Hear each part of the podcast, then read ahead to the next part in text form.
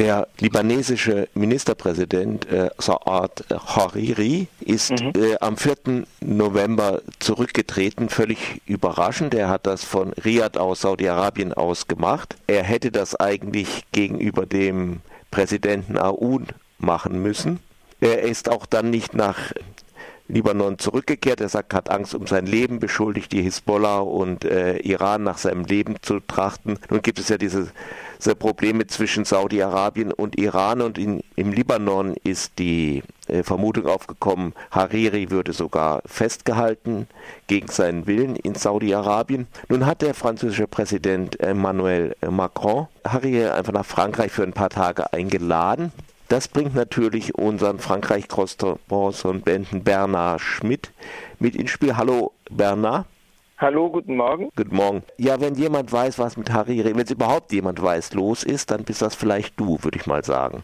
Also ich bin, äh, ich verfüge auch über keine Kristallkugel, aber es gibt natürlich einige Hinweise. Also die Vermutung nicht nur des amtierenden libanesischen Präsidenten Michel Aoun ist ja, dass Hariri mehr oder minder gegen seinen Willen in Saudi-Arabien festgehalten wird. Er wurde ja auch vor drei Tagen interviewt. Das Interview wurde bei dem seiner Partei, also der, der Strömung der Zukunft gehörenden Fernsehsender Future TV ausgestrahlt. Andere libanesische Sender weigerten sich. Da sah man man einen sichtlich gestresst oder deprimiert wirkenden Saad Hariri mit Ringen unter den Augen, mit herunterhängenden Gesichtszügen.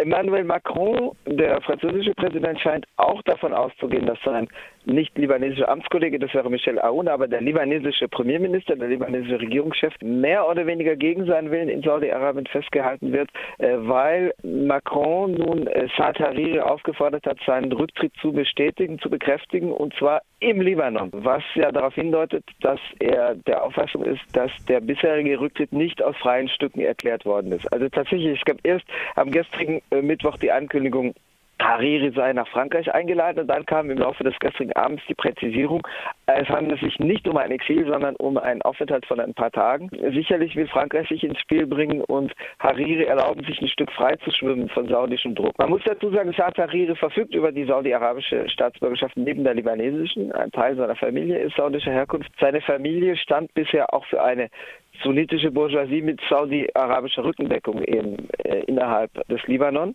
Also der Libanon hat ja auch zwei regionale Hegemonialmächte, die einen gewissen Einfluss in seinem Inneren ausüben. Das ist Syrien einerseits, was bis 2005 auch eine Art Besatzungsmacht war im Libanon einerseits und das ist Michel Aoun zum Beispiel ist eher pro-syrisch orientiert, nachdem er vor 25 Jahren antisyrisch gewesen war und die Familie Hariri ist eben traditionell pro-saudisch orientiert gewesen. Offensichtlich das wird vermutet, offensichtlich sind die Machtverschiebungen innerhalb des saudi-arabischen Machtgefüges ein Faktor, der dazu, dafür sorgte, dass man nun versuchte, den Druck auf Hariri zu erhöhen, der also bislang schon kein Feind. Saudi-Arabiens war, ist auch in einer ihm gehörenden Villa in Ariad in der saudischen Hauptstadt festgehalten worden ähm, oder faktisch wohl festgehalten worden. Innerhalb Saudi-Arabiens gab es ja Machtverschiebung dadurch, dass eine große Antikorruptionssäuberungswelle ausgelöst wurde durch den aufsteigenden Prinzen Mohammed bin Salman, abgekürzt MBS. Und äh, die Zeitgleichheit zwischen der Ankündigung, der überraschenden Rücktrittsankündigung von Saad Hariri Anfang November, am 4. November und der Auslösung dieser Antikorruptionssäuberungswelle, die natürlich ein Mittel ist, einen Machtkampf auszutragen, die lässt viele Beobachter vermuten, dass eben dieser aufstrebende Prinz MBS, Mohammed bin Salman, eben auch versucht hat, sozusagen innerhalb des saudischen innen- und außenpolitischen Machtgefüges nun den Druck auf Alliierte zu erhöhen und äh, in gewisser Weise das Gewicht an sich zu ziehen, das, das Gravitationszentrum an sich zu ziehen.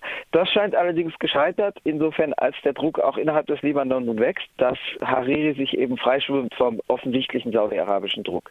Und was ist jetzt nun die Rolle Frankreichs darin? Frankreich spielt ja traditionell eine Rolle im Libanon. Das ist sozusagen die dritte auswärtige Macht, die äh, neben Saudi-Arabien und Syrien eine gewisse Rolle spielt. Also auch der Iran spielt eine gewisse Rolle, aber das, die iranische Diktatur unterstützt ja derzeit die syrische. Das sind zwei geopolitische Verbündete, auch wenn äh, der Iran sogar versucht de facto das syrische Regime zu dominieren, also auch mit schiitischen Milizen, die auf syrischem Territorium mobilisiert sind. Im Libanon ist ja eine der stärkeren politischen Parteien die schiitische Hezbollah also persisch Hezbollah, mhm. Hezbollah, äh, arabisch Hezbollah. Äh, es, Partei es Gottes. wörtlich Partei Gottes.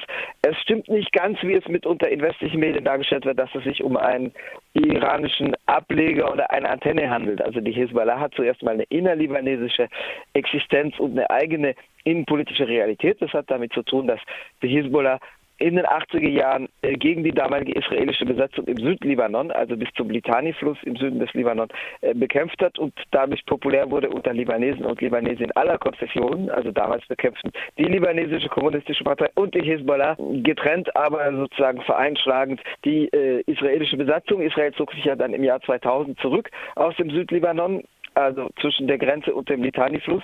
In den 80er Jahren war diese Besatzungszone allerdings sehr viel breiter. Äh, Israel hat ja eine Hungerblockade um die Hauptstadt Beirut verhängt im Sommer 1982 und hat dann Beirut eingenommen und den Abzug der PLO, die damals in Beirut saß, erzwungen und die PLO-Führung floh damals nach Tunis ins Exil. Also es gibt diese drei auswärtigen Mächte, Syrien, Iran, die zusammen, deren Regimes zusammenarbeiten, Saudi-Arabien auf der anderen Seite als Gegengewicht. Saudi-Arabien und der Iran sind ja in einer starken geopolitischen Rivalität und eben Frankreich als auswärtige Macht, daneben ein bisschen die USA. Frankreich war die Protektoratsmacht des Libanon, äh, zwischen den zwei Weltkriegen. Das hing damit zusammen, dass der Völkerbund, der Vorläufer der Vereinten Nationen, nach dem Ersten Weltkrieg die Mandate für die Verwaltung früher osmanisch dominierte Territorien verteilt hat. Ja. Frankreich erhielt das Mandat über Syrien und den Libanon, äh, Großbritannien über Jordanien und den Irak und über das damalige Palästina. Frankreich blieb auch danach in der libanesischen Politik präsent, aber vor allem im libanesischen Bankenwesen. Und der Libanon ist ja zum Teil die Bank der gesamten Region, also des Mittleren Ostens. Ostens. Frankreich hat sich seit den 2000er Jahren vor allem wieder verstärkt eingemischt. Der Libanon war zwischen 1975 und 1990 Bürgerkriegsland. Syrien hat stark mitgemischt, also auch auf schreckliche Weise, auch mit Massakern. Israel hat mitgemischt vom Süden her. Der Friedensschluss wurde dann in Taes in Saudi-Arabien geschlossen. Äh, der Friedensvertrag von Taes, der diesen Bürgerkrieg am Ende setzte. Und Frankreich kehrte dann auf die libanesische Bühne zurück. Die Ereignisse beschleunigten sich, als Rafik Hariri, der Bruder von Saad Hariri, äh, am 14. Februar 2005 ermordet wurde. Die, der Mord ist nicht ganz aufgeklärt, aber es wird vermutet, dass das syrische, ganz genau, das, das, das syrische Regime eng damit zu tun hat. Und danach hat Frankreich die Resolution in den UN-Sicherheitsrat eingebracht, die dann de facto mit die Drohkulisse abgab, um den Abzug Syriens aus dem Libanon zu erzwingen. Also Syrien spielte damals quasi die Rolle einer Besatzungsmacht im Libanon. Also es gab innenpolitischen Druck, es gab Massendemonstrationen infolge der Ermordung von Rafik Hariri, aber es gab eben auch diesen außenpolitischen Druck. Frankreich hat sich dann aber gleichzeitig parallel versucht, an das syrische Regime anzunähern. Man erinnert sich, dass am 14. Juli 2008, am Nationalfeiertag 2008, Bashar al-Assad auf der Ehrentribüne bei der Militärparade auf den Champs-Élysées stand. Also er war nicht der einzige arabische Potentat, sondern der Kontext unter Sarkozy war der Mittelmeergipfel, der am 13. und 14. Juli 2008 in Paris abgehalten wurde. Aber es gab sozusagen einen Versuch, mit dem syrischen Regime wieder anzubändeln, aber gleichzeitig eben, nachdem man mitgeholfen hat, die syrische Vormundschaft vom Libanon wegzunehmen, hatte man stärker im Libanon Fuß gefasst. Und Frankreich versucht natürlich da jetzt auch seine Pfründe zu verteidigen, die eben, wie gesagt, ein gewisser Einfluss in einem gewissen Einfluss auf die libanesische Politik bestehen, aber auch in einer starken ökonomischen Präsenz. Also Frankreich wird vor allem von den libanesischen Christen als eine Art Schutzmacht verstanden. Das hat natürlich auch konfessionelle Gründe. Die libanesische Politik, Innenpolitik unterliegt ja traditionell einem Propors. Der Staatspräsident ist grundsätzlich Christ. Das waren früher die Gemayel-Brüder und Vater und Sohn Gemayel. Also das waren christliche Phalangisten, also deren Partei nach Franco-Spanien, nach einer Partei in Franco-Spanien benannt war. Dann ist der Premierminister grundsätzlich Sunnit. Das galt für Rafiq Hariri, der Sunnit war, und das gilt jetzt eben für Saad Hariri. Und die Schiiten stellen, also früher mit der Amal-Partei und Miliz und jetzt mit der Hezbollah, stellen traditionell den Parlamentspräsidenten. Es gibt derzeit eben auch ein Regierungsabkommen, eine Art große Koalition zwischen der Hezbollah als schiitischer Partei und, und Miliz und der Strömung der Zukunft von Saad Hariri.